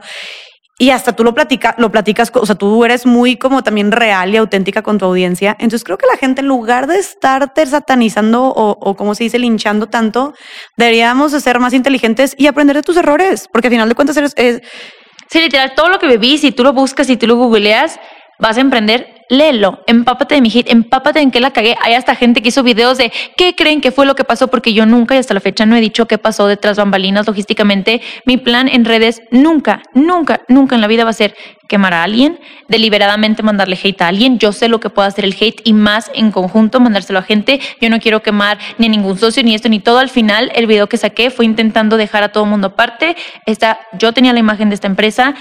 Yo era parte dueña de esta empresa, yo creo esto, I take accountability, fueron mis errores y se acabó, la gente no tiene que saber qué pasó. Y pues a darle, ¿sabes? Como... Sí, pero pueden, o sea, siento que sirves mucho de referente y de inspiración en desde... En cómo no cagarla, literal, aprende qué no hacer, porque eso también es importante. Si yo hubiera visto eso antes, claramente no me hubiera asociado con quien me asocié o no hubiera dejado que esas cosas pasaran. Y todo, la mayoría de mis errores fue no saber también cómo asociarme, en qué tanto involucrarme y en contratos, porque al final cuando yo quería tomar acción de mi imagen no se va a manchar, yo no chequé que firmé y lo que yo firmé yo no tengo voz ni voto y por más que les imploraba por favor esto no, esto ya se va a mandar, esto es dinero y yo no tenía voz ni voto alguno. Entonces aprendí, pónganse perritos y ya sé que cuesta y los abogados están de hueva, pero está más de hueva cuando lo necesitas para arreglar un asunto que como preventivo lo barato sale caro. Yo no escatimo si alguien va a emprender, yo nada más mi recomendación sería empápate muy bien de qué no hacer. Puedo ser un muy claro ejemplo. También empápate de qué sí hacer, qué sí están haciendo bien las marcas, qué ya hay para que no lo repitas, que saques algo nuevo y todo lo legal a través de escrito abogado y siempre piensa. Y mi error ahí también fue no creer en mí. Como yo no creía en mí, como yo esperaba que mis socios me dieran más, me vieran más, me dieran mi lugar, cuando ni yo me lo daba. Ay, claro, qué padre, me invitaron a emprender. 10%, yo hago todo y si no se vende todo en un año, yo te pago toda la producción, yo hago redes, yo hago video, yo hago todo, yo hago esto por un 10% de las ventas.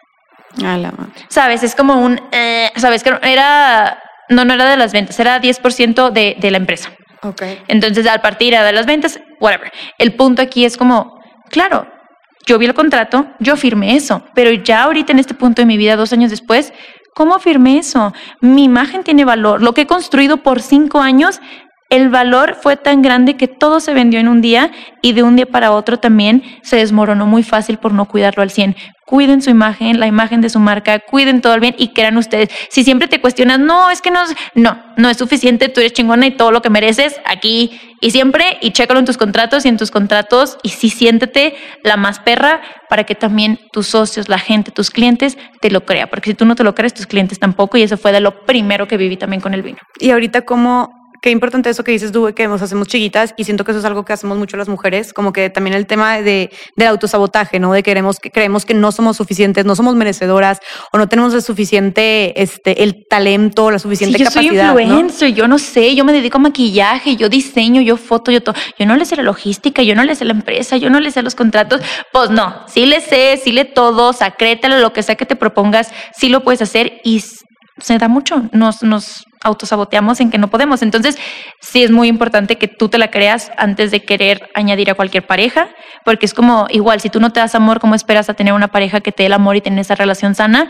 Pues un emprendimiento es lo mismo. Y si también te das cuenta que estás felizmente sola, también es válido emprender solo y darte cuenta que, hey, por mi personalidad no funciono con socios, yo lo quiero hacer todo y es válido busca qué es lo que más te hace feliz y asesórate, busca que no, que sí, y creo que esos serían como los tips principales antes de emprender Me que encanta. yo diría. Oye, y Ana, gracias por, digo, por todo eso. Es justo lo que me refiero con, oye, en lugar de lincharte, porque no aprendemos de ti y como tú, como cosa, como tu comunidad, de que millones de personas pueden aprender un chingo y mejor vamos a darle por ese lado, ¿no? A final de cuentas, te juro que yo sé que tú dices, mi contenido principal es el maquillaje y por eso te posicionaste y por eso te conocen millones de personas, pero te juro que nos enseñas mucho más que solamente maquillaje. Y no digo solamente como reduciéndolo, sino es mucho más allá de, o sea, es maquillaje, pero muchos otros temas más también muy trascendentes y que ayudan mucho. Y nada más, este, quiero retornar un poquito a lo que dijiste. Antes, como tú cometiste, o sea, est- estos errores de que con tus socios y así, todo lo que pasó de los vinos, dijiste que tú te hacías chiquita y que tú aceptabas como estas migajas o estos tratos. Y era como que sí, sí, porque no creía suficiente en ti. Ahora me queda claro que Ana aprendió mucho. Ah, dos años después, eh, Ana está con su marca, le está yendo chingón, se está saliendo adelante, has trabajado mucho en ti. Entonces, yo supongo que al menos has trabajado el tema de ya no hacerte chiquita. Tal vez te puede perseguir de repente porque creo que es algo que todo el tiempo lo tenemos. Digo, tú corrígeme, pero si en, en caso de que ya no estés así, o sea, ya no te haces chiquita, ¿y qué empezaste a hacer para ya no hacerte chiquita? Terapia. Yo, ay, todos, yo todo, miren, alguien me pregunta algo y yo, hermanos, que va a terapia. E ir a Es terapia que es como sí. ir con el ginecólogo. O sea, vatos, tienen que entender que no con el primero vas a conectar. Y yo he pasado por muchos psicólogos y que pienso, ay, es que esto ni me está ayudando. Y luego pasé por un psicólogo que me corrió de su terapia de creo que no soy el psicólogo para ti. Y yo, madres, me acabo de vulnerabilizar a que toda y te dije todo y no, sabes, como que yo estaba ¿Cómo, siendo muy intensa, muy todo. Y es válido. Y es un proceso que sí tarda. Pero una vez que llegas con alguien que te entiende, que te sientes escuchado, que te sientes como, y cada quien lo va a notar diferente. A mí me gusta sentirme apapachada que voy y sé que me puedo ah, dejar ir lo que muchas veces esta barrera de perra, mujer, empresaria, empoderada, es como, ahí puedo ser esta Ana, niña chiquita de maquillaje con miedo de ver, no sé qué estoy haciendo, no sé qué estoy haciendo. Entonces, para mí, el que el psicólogo te dé otro punto de vista, que tus miedos más grandes que te tienen con ansiedad y hasta te paraliza la vida, simplemente con palabras te haga cuestionarte las cosas que necesitabas entender y escucharte o simplemente el sentirlo y ya pues poco a poco mejorando y poco a poco vas evolucionando porque el psicólogo te ayuda a cuestionarte. Y cuando uno se empieza a cuestionar es cuando uno va evolucionando porque cuestionarte duele, se siente horrible ver tus cagazones, el que eres malo, el que ay es que me caga que la gente me ignore y tú y, co- y co- ¿de dónde crees que eso salió? Pues claro, yo ignoro a la gente, sabes como somos reflejo, entonces el que nos cuestionen tanto ir constantemente a terapia, por eso funciona, porque constantemente te estás cuestionando y estás evolucionando porque no te estás quedando en una zona que donde estás cómodo no hay transformación, pues te sigues transformando. Entonces, obviamente, todos tenemos rachas que a veces, oh, yo no voy al psicólogo en dos meses y ya regreso o así, porque lo siento. Y hay veces que no lo siento y está bien cuando tú sientas que tienes que, pero sí siento que es muy importante que para esa evolución, que si tú también te sientes tal vez como yo me sentía que estás escuchando en este momento de que no valgo, que tal vez yo no puedo, que me da miedo, que todo, en verdad terapia y la que tú creas, la terapia que a ti más te guste, el simple hecho de que constantemente te estés cuestionando y trabajando en ti, poco a poco van fluyendo las cosas, no es de la noche a la mañana. Claro. Terapia, aquí también somos fieles promotores de la salud Sí, mental. la amamos. Y últimamente está muy moda como de moda, bueno, muy trending, se escucha, se habla mucho y qué bueno, me da un chorro de gusto que se hable de salud mental. Y cuando hablamos de salud mental, como que número uno es ir a terapia. O sea, tenemos que. Y me encanta lo que dijiste de tal vez el primer psicólogo psicóloga, segundo, tercero no funcione, pero no hay que darnos por vencidos. O sea, claro que puedes encontrar el tuyo. Yo, mi primer psicóloga no funcionó. Y la segunda, ya llevo dos años con ella y estoy feliz y también me ha ayudado muchísimo. Este, también mucho en temas de autosabotaje también. Este, y Ana, también te quería preguntar, porque fíjate que yo soy, te comparto una inseguridad mía, ya que nos estamos abriendo, este, que yo antes, digo, ya trabajé, la verdad, y ya, ya no es una inseguridad, pero antes yo era súper dependiente del maquillaje. O sea, yo no me atrevía a salir a la calle con la cara lavada, o sea, con la cara lavada, sin maquillaje. Yo prefería, iba a, de que a la universidad, iba por los pasillos de la universidad y si neta no estaba maquillada, porque no alcanzaba a maquillarme, iba fingiendo ver algo en el celular. O sea, podía ir con mi celular apagado, pero yo era de que, eh, para no ver a nadie en la iba pasando alguien y yo de que qué, qué pena. Prefería llegar tarde a la clase, pero irme antes a maquillar al baño o a cualquier lugar. Y una vez me harté y dije, neta, no puede ser. Aparte empecé en redes empecé a hablar de amor propio y dije, no puede ser que yo esté hablando de amor propio cuando ni siquiera acepto mi cara natural, ¿sabes? Entonces, este, empecé a atreverme simplemente a salir con mi cara natural. O sea, fue como que me voy a exponer y me voy a forzar a sentirme cómoda estando así de incómoda y fue como que, ¡fua! tipo ya. Y salía, no sé, te estoy diciendo porque ni al Oxxo podía ir, ¿sabes? Y salía al Oxxo y era de que hasta, de que hasta me forzaba a hacer el contacto de que, hola, sí, señor. Veme así. Sí, de que, mira, ya había viaje.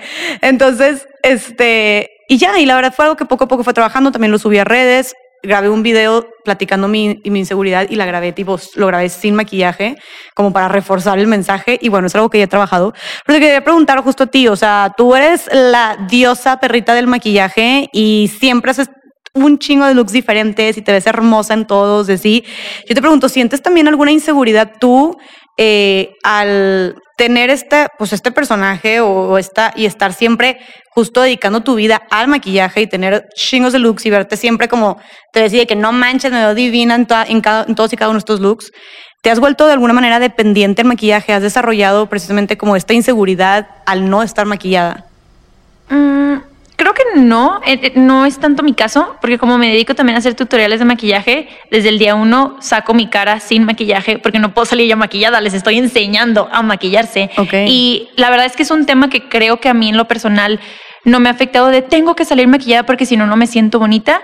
No ha sido el tema. Para mí el maquillaje siempre ha sido una forma de expresión a mí lo que me da inseguridad es que esté a las prisas, tenga que salir o alguien, ya, maquillame lo que sea para salir y que, sí, me lo hizo Ana y yo, don't you dare to say that porque me diste 30 minutos y ese no es mi trabajo. Adiós. Eso me da más inseguridad de que a las prisas, qué bonito, no me veas, eso me da más inseguridad como de no ejecutarlo como la forma perfeccionista que yo quería, pero el no tener maquillaje, no tanto, siento que no fue mi caso. Mi caso de inseguridad siempre ha sido de no soy lo suficiente para hacer mis sueños, ¿sabes? Y siento que las inseguridades de cada quien son diferentes. Para mucha gente puede ser es que tal vez sin maquillaje me siento fea. ¿Y de dónde viene esa idea? Y indagar el por qué y quién te impuso. Y obviamente estamos en una sociedad en la que en las mismas aplicaciones en TikTok, por más que le pongas natural, ya trae un filtro. Yo no puedo con eso. Y yo es que no están viendo que la piel naturalmente tiene textura, pero claro que hubo un trend que un tiempo todo mundo lisito, perfecto, te saco y es como la textura existe, ninguna piel tiene poros, tiene que transpirar, no se va a ver así de lisita y a mí me traumaba porque yo veía videos de otros creadores de contenido de maquillaje, de makeup artists y yo es que cómo le hacen para que la piel se le vea así a la modelo que maquilla o así, aprendiendo y una vez me tocó ir a una masterclass en vivo y yo, pues claro, en la pantalla se ve así, en vivo la modelo se le ve la piel como a mí.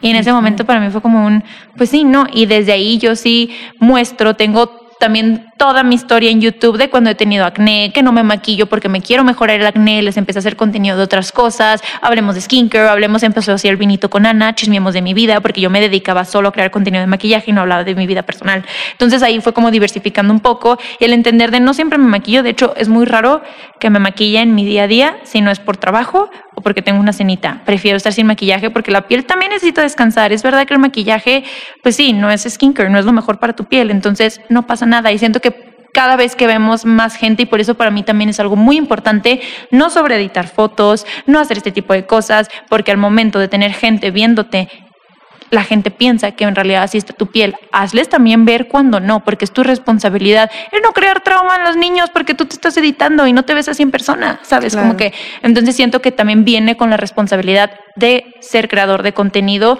con gente viéndote. Claro, yo ahorita que hice de los filtros, es algo que está muy cabrón. También y creo que es parte de la inseguridad del maquillaje, este, yo ya no uso, filtros. Y no estoy diciendo que esté mal usar filtros, sino que aprender a diferenciar cuando sientes que ya dependes de los filtros, ¿sabes? De que odias tu cara sin los filtros. Y yo me di cuenta cuando una vez, o sea, usaba filtros y, y muy leves, ¿verdad? Porque si hay unos que es de que, a la madre, güey, de que quién eres. No, gráfico PlayStation 1 de que, hola. sí, sí, sí, sí, sí, está muy cañón. Pero, o sea, que unos muy naturalitos y una vez que abrí o sea, abrí la cámara y no tenía filtro y estaba sin maquillaje, me acuerdo que dije algo así, o sea, yo solita, sola, fue como, ay, güey, a la madre, o algo así dije. Y yo, ¿cómo? Me acabo de referir a mí misma con mi cara así al natural, de que, ouch, ¿sabes? De que qué feo, no se vale, no está cool. O sea, y, y, y si sigo fomentando esto, y todo es porque no hay filtros, si sigo fomentando esto, la neta, qué peligroso. O sea, no quiero, si ahorita estoy así y llevo, no sé, un mes de que empezaron los filtros, este, no me imagino cuándo, o sea, cómo va a estar si sigo yo perpetuando esto, ¿no? Y si sigo, este, exponiéndome siempre con filtro a fuerza. Claro, pero no es nada más el problema de la persona no es como que, ay, no manches, Jessica, qué horrible que tenías ese trauma. Muchas niñas lo tienen. ¿Por qué? Porque ya es un problema como sociedad. Porque hasta, hasta ser un creador de contenido te da miedo exponerte tan vulnerable porque nadie lo hacía. Ahorita ya la gente lo hace más, que eso está increíble. TikTok vino a revolucionar las redes sociales, a democratizar cualquiera puede ser influencer. Qué padre, qué chido. Si hacían falta muchos nuevos y aires frescos y hay mercado para todo y no se va a acabar, ¿sabes? Como que it's fine. Y con toda esta gente ya más natural, que también digas, ay, mira, ella me gusta. Porque siento que mucho con o lo que a mí me pasa con influencers que yo sigo y que amo y adoro y admiro y gente en internet es como me sentí relacionada de una u otra forma porque vive lo que yo vivo o esto otro, porque hay dos tipos de contenido, el aspiracional y el como relatable, ¿no? Y los dos son validísimos, pero el dejar ver también los modelos tienen acné y hay modelos que nunca van a subir sus fotos sin acné y hasta van a pedir en internet que borren todas sus fotos donde sale fea y hay modelos que lo abren. Empieza a seguir el contenido que te haga mejor para ti. Si tú eres una persona que sabes que esa es una inseguridad que la tienes identificada, empieza a cambiar el contenido que consumes, a las personas que consumes, a gente que tal vez son más transparentes en ese tipo de cosas y pues cada quien va a trabajar porque pues nosotros somos dueños del celular. Si estamos viendo que nos está afectando tanto, tal vez ahorita no me hace tanto bien ver esa persona, tal vez me hace bien ver este contenido porque siento un alivio. Ah, ella es modelo de Victoria's Secret, es hermosa, es preciosa y también tiene acné, qué padre. Claro. ¿Sabes? Entonces, y cuidar, cuidar no alimentarlo. O sea, por ejemplo, ese tema de, de que yo vi, o sea, hay que ser muy, muy reales y verdaderos, honestos, honestas con nosotros mismas y decir, a ver, la neta, por aquí, por aquí no. O sea, por aquí no de, por más que yo me gustaba el filtro, ahí fue como un acepta que estás cayendo en esta dependencia, enfréntalo y la corto, o sea, la corté y dije, ¿sabes qué? Por mí, ni modo, me agarro los ovarios la primera semana, tal vez ahí sí, qué pena, no sé qué pero ya no voy a usar filtros porque ya no quiero caer en eso. Estoy viendo que se está volviendo una dependencia. O sea, como que también ser, ser leales a nosotros mismos y cortar cuando es tiempo de cortar, ¿sabes? O aunque ya sea muy tarde, o sea, también por eso podemos ir a terapia. Pero bueno, creo que tú haces, creo que tú haces muy bien eso, o sea, la neta, y no es porque estés aquí, pero gracias, chica. O sea, siento que güey, puedes verte de que perra empoderada, de que diva, sí, maquillaje, acá, pero también de que a la madre desde que, oigan, sí, vean, de que tengo acné o, o hasta visto veces que has visto, has subido de que, este, como, como diferentes etapas en las que perdías peso, subías peso, etcétera. O sea, como que todo eso me encanta y creo que hay que seguirlo promoviendo mucho en redes. Este, y justo hablando de temas más personales, también te quería preguntar, porque este tema está cañón. Este tema está cañón. Eh, sé que recientemente te mudaste con tu, con tu novio, con tu concubino. Con mi hombre. sí, te saliste, pero empezar saliste, o sea, ya te había salido de tu casa, te independizaste en Monterrey, ¿verdad? Y luego además, o sea, después de unos meses así, te viniste a vivir a Ciudad de México y ya te viniste a vivir con tu novio. ¿Cómo ha sido toda esa experiencia viviendo en una sociedad tan conservadora, tan machista como lo es, bueno, México en general, pero para empezar Monterrey, este, que es todavía mucho más Sí, a mí me dieron lata por salirme sola, o sea, pero sin nadie, o sea, no es como que vivo con mi novio ni nada, vivo sola en mi departamento. ¿Cómo fue para ti, uno, salirte de tu casa, independizarte y luego irte a vivir con tu novio a otra ciudad como Ciudad de México? Claro, pues fíjate que sí tengo que aceptar que tengo unos super papás que obviamente les costó. Cuando me independicé primero me fui a vivir sola. Fue un golpe muy duro para mi mamá. Mi mamá sí lo sufrió y obviamente es como, y tiene miedo y obviamente como papá el miedo es como no quiero que les pase nada. Y por la época en la que crecieron y por las ideas que cada quien tiene en su cabeza, pues ahorita en este punto entiendo, ¿no? Como pues le daba miedo, me daba miedo que me fuera sola, que me fuera a destrampar, que me fuera no sé qué, me tenía que dejar vivirlo. Y dentro era, ¿qué va a pensar la gente? Es que no sé qué, que piense lo que quiera, no pasa nada. O el dolor de, pues se me va mi hija, mi hija que yo quiero, que estoy enamorada, que está en mi casa, se me está yendo, y ya no quiere estar conmigo la persona con la que amo y adoro. Entonces creo que es normal. Y ahí nada más me decía que, ay mamá, estás exagerando, no sé, yo no la entendía, pero siento que pues el proceso con mis papás sí batallé, no fue como con otros papás de qué padre, te saliste, felicidades, independencia. Pues es un tema y siento que somos pioneros en esta generación. Supongo que las siguientes generaciones va a ser mucho más fácil. Y pues ni modo, nos toca, nos toca la esta, pero yo sí, para, para mí siempre fue como ¿por qué voy a vivir la vida que mis papás quieren si al final es mi vida? La única que la está viviendo, sintiendo, teniendo, soy yo. Y si yo ya siento esta, yo ya quería. ¿Por qué? Por cuestiones naturales de la vida. Quiero independizarme, quiero hacer, quiero deshacer, quiero lo mío, ya me siento estable, lo puedo llegar a hacer. Y pues vive por ti y tus papás te aman y te adoran y lo van a entender y simplemente intentar hacerlo de la manera más amena. Creo que yo también como buena impulsiva lo hice de un segundo para otro. Les dije, me les voy. Adiós, ya tengo la mudanza, ya todo, me voy en dos días. Entonces, para ellos fue de que shock. Si lo llegan a hacer y saben que sus papás son piquis, chécalo, ya sea con o terapia o con amigas o con gente que ya vivió el proceso, que te puedan dar una perspectiva de qué forma pudieras abordarlo con tus papás, porque pues como papá tampoco es más fácil, ¿no? Y la verdad es que como cuando me vine a Ciudad de México con mi novio, Ciudad de México siento que es mucho más abierto que Monterrey o que otro tipo de ciudades en México. Sí, 100%. Y aquí fue pez en el agua. A nadie se le hace raro, todo el mundo chido, todo el mundo vive con sus novios, todo este... Aquí fue, la verdad, mi transición muy cómoda. Ok. O sea, no fue mala experiencia, no nada, no todo. Yo pensé que mis papás se iban a super estar. No te voy a mentir, obviamente hubo roces, obviamente yo podía notar la incomodidad de mis papás de que, ¿cómo? Pero para mis papás les daba un poco de seguridad de que se vaya sola a una ciudad nueva, tan grande, tan todo, a que se vaya con alguien y que esté acompañada y se acompañen y se apoyen y se ayuden en esta nueva etapa porque se están mudando de ciudad. Suena muy fácil, pero ya que lo vives, es acostumbrarte, no tienes nada, no conoces a nadie, sabes como todo esto. Y, ya, pues al final lo terminaron entendiendo. Siento que el tema conmigo era más con mis papás, el cómo les voy a decir, pero al final de cuentas estás viviendo por ti, tus papás eh, de una u otra forma te aman. Y es trabajarlo, porque muchas veces como, es que ¿por qué tengo unos papás así que no me dejan?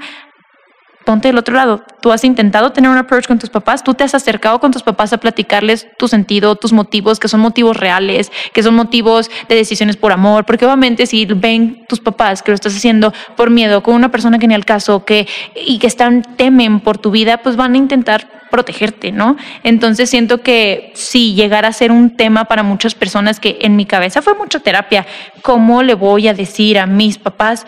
Y era más el miedo en mi cabeza de lo que fue enfrentarme a ellos y el yo acercarme. No esperes a que tus papás tengan la plática de sexualidad y mi hijita ya, ya cambiamos de mentalidad, puedes ir con tu novio ábrete y platicando se llegan las cosas porque yo lo hice muy mal la primera vez, impulsiva, les avisé y no, no contacto, no nada. Me les voy a sayunar, adiós. Y un día se fueron de viaje, regresaron y ya no estaban mis cosas en la casa. la sí te pasaste de lanza. porque me daba miedo. Sí, o sea... Eh, eh, me daba miedo decirles, literal fue, tomé una decisión por miedo y las cosas terminaron muy mal. Y yo esa relación con mis papás en esos meses no estuvo chida. Ya se arregló, ya chido, ya me apoyan, pero sí es es una decisión fuerte, más en México, no estamos en Europa donde es la decisión que más bien te patean a los 18 de que ya, ya se asalte. Entonces, como platícalo, eh, ve experiencias como estas de qué no hacer. Creo que yo soy el ejemplo vivo de qué no hacer en todos los aspectos, hermanos. Y también cómo lo hicieron otras personas y abrirte con tus papás. Muchas veces la conversación da más miedo en tu cabeza que en lo que en realidad es. Claro. Sí, de hecho, este, yo algo que me sirvió mucho también, me identifico 100% contigo porque en terapia, o sea, yo estuve un año viendo en terapia cómo salirme de mi casa, cómo decirle a mis papás y el decirle a mis papás y el saber cómo que les iba a doler y que me iban extra... Me, tenía una culpa que no tienes idea de cuánto, pero también no puedes quedarte ahí por culpa, o sea, sería algo, o sea, no estarías siendo leal o fiel a ti misma. Y no sabes, Ana, neta, la cantidad de gente que me ha escrito de mujeres que me han escrito de que de que cómo lo hiciste con tus papás, es que yo no sé cómo decirles, es que tengo mucho miedo, o yo ya lo hice, yo ya me salí, mis papás reaccionaron pésimo, mis papás llevan, mi papá lleva dos años que no me habla, mi papá este, y mi mamá no me han aceptado una sola cena a cenar a mi departamento desde que me mudé, ya llevo seis meses porque no están de acuerdo, o sea, es... Es todavía es fuerte. Es algo muy fuerte. Y a mí lo que me sirvió mucho, o sea, digo, fue terapia, saber por qué lo haces, tú tener bien, bien fijas las razones por las cuales lo haces y creo que intentar tener este approach, como tú dijiste con tus papás, de de practicarles tus razones, o sea, por ejemplo, como tú dijiste, tú aprendiste cómo no hacerlo la primera vez que te saliste tú sola en Monterrey, porque fue como muy impulsivo, muy de la nada, no sé qué, obviamente tus papás de que cómo, este, naturalmente, y creo que tal vez el tener este approach y decirles, estas son mis razones, lo estoy haciendo consciente, lo quiero hacer por tal y por tal, que ellos puedan entender. Y algo que a mí me sirvió mucho y se los comparto también por si les llega a servir, es involucrarnos en el proceso. O sea, yo los involucré en el proceso y fue que me encantaría que estuvieran conmigo. Son personas en las cuales confío, amo, quiero que estén en mi proceso, quiero que me ayuden a ver departamentos, quiero que me ayuden a elegir, a comparar, bla, bla, bla y como que ellos los hace sentir que los estás contemplando y también más tranquilos, este, de, de, que, ok, estamos con ella en esto y la estamos cuidando también y estamos tomando decisiones. Y no manches, claro que te ayuda. Yo de repente veía departamentos que estaban en una zona súper peligrosa o al lado de una colonia súper peligrosa que yo no tenía ni idea. Y yo, papi, ¿qué te parece esto? Está súper bien el precio. Y mi papá que, Mijita, ya viste lado donde de que, o sea, estás loca, de que no hay manera. O sea, llegas a las una de la mañana ahí y vales queso, ¿sabes?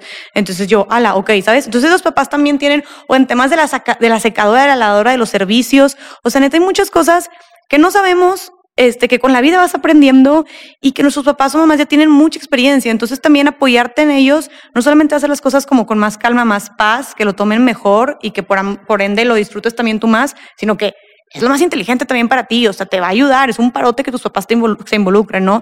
Mi papá y mi mamá, o sea, al final, claro que les costó, pero ya lo aceptaron, este, me apoyaron mucho los dos, hice un video, de hecho, ahí de mi papá que me estuvo apoyando, que sacó muchas lágrimas, mi mamá también me apoyó mucho, porque mi mamá, oye, de mí no subiste ningún video, claro que mi mamá también me apoyó un chorro, pero a mi mamá no le gusta salir ahí en, la, en las redes, en las cámaras, no me dejaba que la grabara en nada, pero también ahí estuvo, y ya, pero bueno, entonces, tú hiciste, tú al, al principio te saliste así, pero como, entonces ya cuando te cuando te viniste a Ciudad de México, ya con tu novio, actuaste diferente al avisarle a tus papás?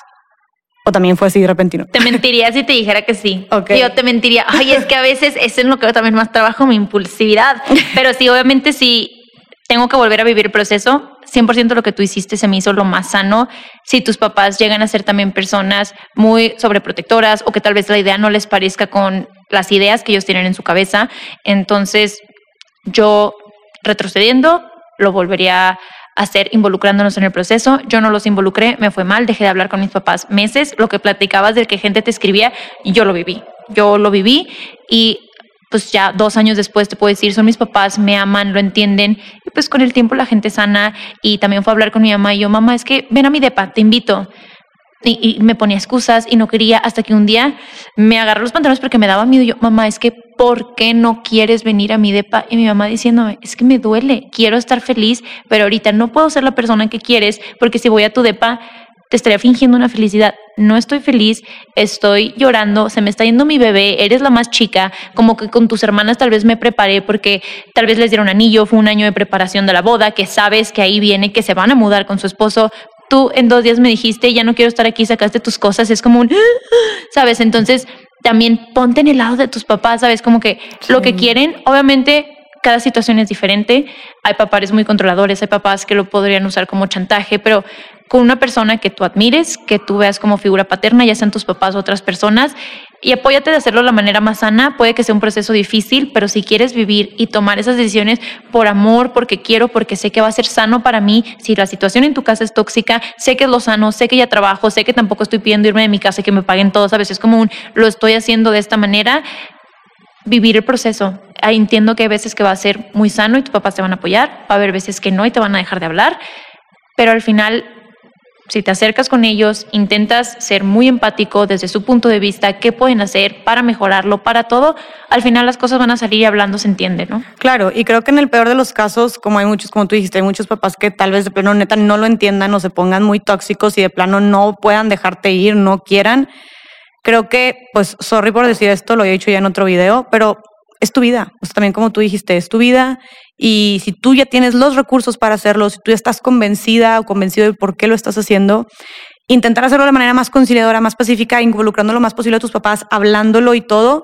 Pero si de plano ya todo eso no es suficiente, date, o sea, vete, ¿sabes? Y, va a ser tal vez al principio eh, meses, no sé, un año, no sé cuánto, este, algo feo, una situación fea con tus papás, pero al final de cuentas creo que tus papás son lo que, o sea, eres la persona que más aman, entonces de alguna manera, claro que van a querer estar bien contigo y no van a querer estar mal contigo por el resto de la vida y de alguna manera lo van a tener que entender, pero no te quedes ahí por la culpa, por el miedo, por la pena o por no quererlos incomodar. Si tú ya quieres irte y si tú ya tienes los medios para irte y puedes, estás seguro que puedes, puedes irte bien tú, date, ¿sabes? Date. Claro, y ahorita que mencionabas de con mi novio, siento que el primer paso fuerte para mis papás fue que me fuera de la casa. Ya cuando me fui a vivir con mi pareja, pues fue un año después y entendieron que ya vive sola, no depende de nosotros, no la podemos decirle, ah, ya vive sola y luego no vivas con alguien porque aunque le diga que no, pues vive sola, ahí va a estar la persona y nada más me va a terminar mintiendo, ¿no? Entonces siento que mis papás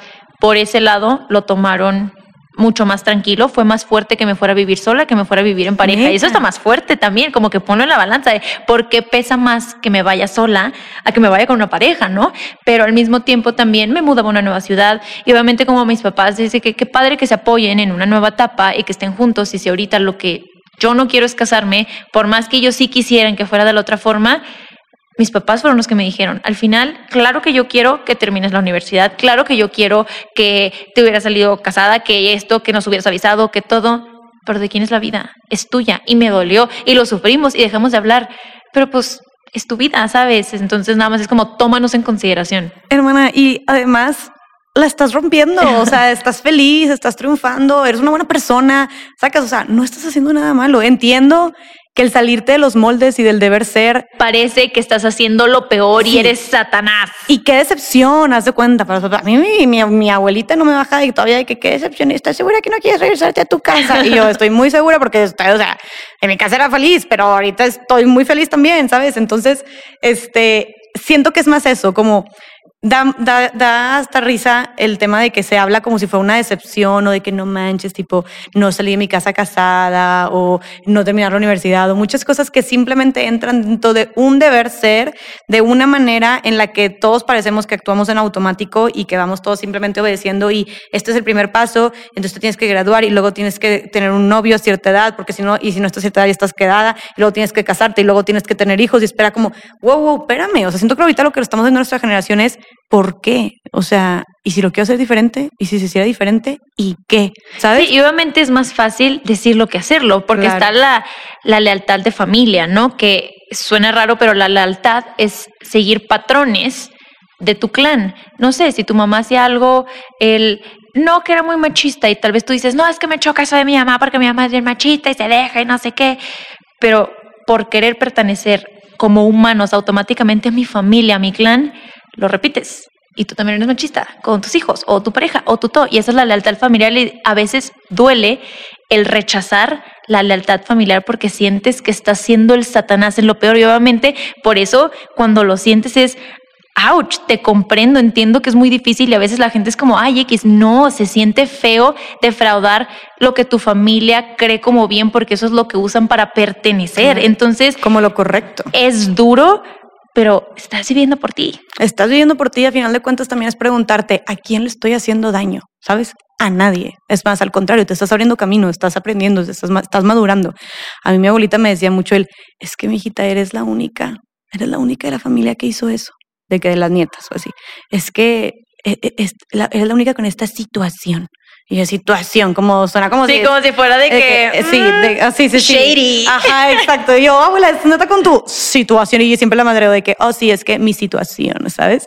Pero sí, o sea, creo que eso que dices tú es como tiene mucha lógica. y en la familia siempre viene alguien a romper paradigmas. Siempre uh el hijo y que el rebelde, que el no sé qué. Porque es un hijo que no sigue las lealtades familiares y por eso se sienten tan fuertes y te pesan tanto que me vale dos años de no hablar con mi papá. Aunque sientas que te vale que X es que ya estoy sola, es una lealtad energética familiar de todo de humano de es que estoy siendo mala persona con mi familia y no es así, pero así se siente. Entonces, déjate sentir, es válido, pero pues decisiones por ti. Claro, claro. Y siempre te digo, con terapia o apoyándote y sabiendo que te estás abriendo paso en la vida. O sea, y, simplemente se va a topar con pared porque nuestros papás son de otras generaciones. No significa que sean malos, no significa este, que lo estén haciendo mal. Simplemente significa que les tocó diferente y ya está. Y el querer hacerlo diferente, o sea, siendo una, una generación tan disruptiva como la nuestra, que las que siguen, tal vez la van a tener más fácil o les va a tocar sus propias luchas. Este, obviamente va a haber controversia, porque naturalmente hay resistencia, ¿no?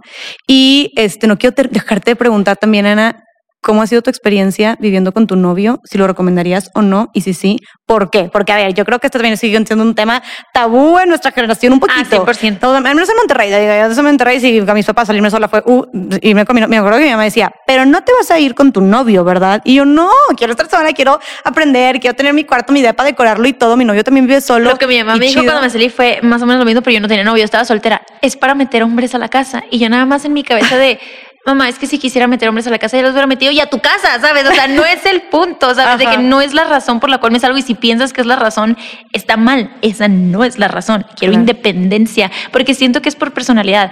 Hay gente que es como mi hermana que hace casa, es como amo estar en la casa. Y esa personalidad va a haber gente disruptiva que vienen a romper esquemas que dicen es que quiero lo contrario y quiero la contra. Por esa naturaleza normal de lo que va a ser disruptivo. Y hay gente que no, y es válido, como sea que, que, lo sientas para mí vivir en pareja, yo desde antes tenía claro que es algo que quería hacer antes de casarme. Yo sí quiero el free trial, la neta. Yo sigo reseñas antes de comprar algo. Yo también quiero el free trial, una disculpa.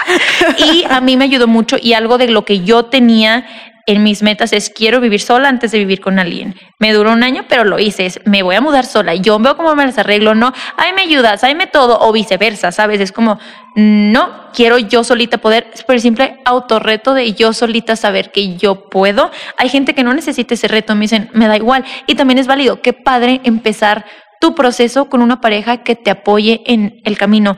Es totalmente válido de las dos formas, pero desde mi experiencia, sí fue retador al principio. Yo estaba muy acostumbrada a estar sola. Yo ni siquiera compartía cuarto con mis hermanas. Yo tenía todo sola. Yo trabajo sola. Crear contenido es sola. Sabes, todo lo hacía yo sola y soy muy buena todóloga y mala para delegar, pero eso es en lo que estamos trabajando. Ya estamos mejorando en todo eso. Pero. Eres muy independiente. Siempre has sido muy independiente. Entonces a mí sí me costó el compartir espacio, el compartir todo el hasta, no sé, una estupidez de, ay, estoy en mis días y cuando estoy en mis días me inflamo y tengo diarrea y me pedorreo y prefiero hacerlo sola en mi cama. Gracias, no con alguien al lado que esté ahí fumeándose todo. Discúlpame, ¿sabes? Entonces, para mí eran cosas de, ay, hasta a veces siento que quiero un cuarto aparte, no porque lo odie, porque en verdad a mí cuando me baja, a mí muchas veces me va muy mal y tengo cólicos que me inmovilizan y cada que me baja me da diarrea y me, ¿sabes? Como que, y yo, es que no quiero vivir eso con una pareja y es como, es normal. Y entre más vivo con mi pareja, más se hace más común y me entiende y me apoya. Y hay veces que es como gracias. Y es, una, es un ejemplo estúpido, ¿no? Pero a lo que me refiero es como a mí sí me ayudó mucho a vivir con mi pareja para saber qué sí quiero y qué no quiero y desde ahorita identificarlo. Y siento que por primera vez en mi vida, en una relación, nos sentamos y decimos, es que esto me molesta o esto no entiendo o esto todo, perdón, no sabía que te molestaba. Llegó un punto en el que dije, me siento en un talk show. Cuando en la vida me iba a sentar a hablar con mi pareja, nunca lo hacía, no nos cuestionábamos, a veces no nos damos el tiempo a hablar, pero cuando vives con la persona y es pandemia y hay home office y los dos trabajan en el mismo lugar y se ven 24/7, para mí fue más aprender a no ser dependiente, codependiente con mi pareja, porque todo lo queremos hacer juntos y también es sano hacer cosas por separado, ¿sabes? Como que, entonces, cada quien va a aprender lo que necesita aprender viviendo en pareja, ya sea que lo decidas hacer casada o desde antes de casarte, yo te recomendaría antes de casarte, hija. ¿Por qué lo recomendaría? Ay, porque luego si no te gusta algo y ya hiciste como un papel más fuerte, como que digo, es como para mí me da el alivio de ser el free trial, puede que alguien lo vea bien o alguien lo, que lo vea mal. Se, vale, estamos pero para cuestionando todo. Sí, para mí es como, ese es el free trial, a mí se me hace muy a gusto. ¿Por qué? Porque probablemente si me hubiera ido a vivir con exnovios o cuando tenía mi exnovio, que era relación a larga distancia, yo volaba tres meses allá y él volaba tres meses a México y te vas dando cuenta de esto sí tolero y esto no tolero y esto no sé qué y simplemente haces tu lista. Tal vez te quieras dar un tiempo, oye, solo son seis meses, tal vez sí lo quieres porque la sociedad ya está bien mientras tengo anillo, no sé qué, y es válido decir, ¿sabes qué? No me gustó vivir con este güey, la neta no jalo. Y hay veces que dices, sí me aviento la chamba y es válido, nada más para mí es como antes de firmar un contrato fuerte, porque para mí sí es un contrato fuerte y no lo tomo a la ligera. Claro que es. Es como, prefiero calarlo a ver si sí o si no. Como empezar en redes, cálalo con lo que tienes, no inviertes todavía todo, no te vayas full, ¿sabes? De que con todos tus ahorros, ve si te gusta crear contenido, empieza a hablar a la cámara, empieza a ver a todos. Si te gusta, date, deja tu trabajo y empieza esto porque sabes que es tu pasión. Eso es lo mismo. Me encanta, claro. Es muy lógico y la verdad siento que mucho, siento que todo el mundo debería hacerlo. Digo, es muy personal. Yo no creo que tenga nada de malo. A mí también me gustaría llegar a vivir con mi pareja antes. Y estoy como tú, literal, de que quiero vivir solo un tiempo y luego ya me gustaría vivir junto con mi pareja antes de casarme, precisamente para ver si sí, así no mucha gente. Ay, no, pero a ver, en el matrimonio te comprometes y es el papelito y está. Entonces ya está comprometido y ya leíste todo. Entonces, ¿por qué va a querer estar contigo? No sé qué. A ver, o sea, ¿y, ¿y quién dice que no soy yo la que ya no va a querer estar? ¿Sabes? Claro. O, o- Y porque piensas que ya no va a querer el papel si ya leíste todo y es como, pues al revés, el papel es como, ya vi que esto sí me gusta, sí quiero esto para toda la vida, let's do it. Y ya te casas, no es como un cásate y a ver si después te gusta. Firma un contrato de una empresa que ni sabes qué es para darte cuenta que es después. No, jalo, ¿qué persona va a firmar eso? Ah, pero en un matrimonio sí, porque así debe de ser.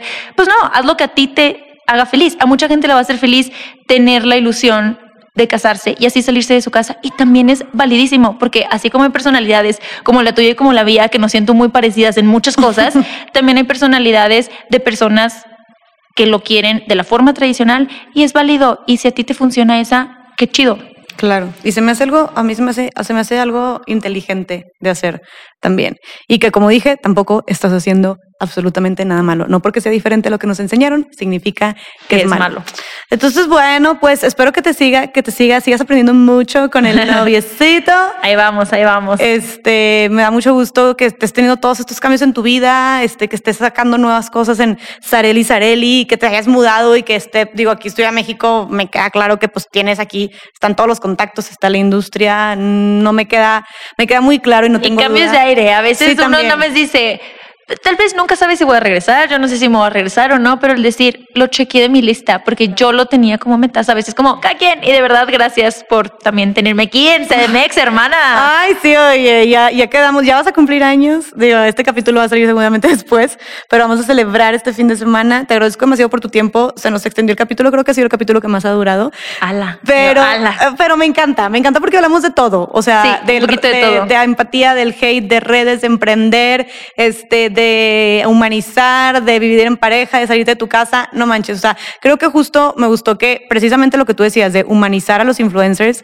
Este, tú eres una persona, como dijimos desde un principio, una figura pública muy conocida. Este, trabajas con marcas muy cabronas. Tu marca es muy conocida, tienes mucha influencia. Entonces, qué chido que puedan escuchar también esta parte de ti, ¿no? O sea, este lado de ti, este lado vulnerable, este lado dudoso, este lado con miedo, este lado de la relación con tu familia, la relación con tu novio, de tus sueños, de tus metas, etcétera. Se me hizo muy chingón. Te agradezco un chorro por la confianza. Mm. Estoy segura que mucha gente le va a servir. No sé si quieras tú decir alguna última cosita. No, gracias por tenerme y abrirme el espacio de no sé cuántas horas llevamos, pero sí llevamos platicando, hermana. Mira, aquí nomás nos falta el drink y a seguir, de verdad.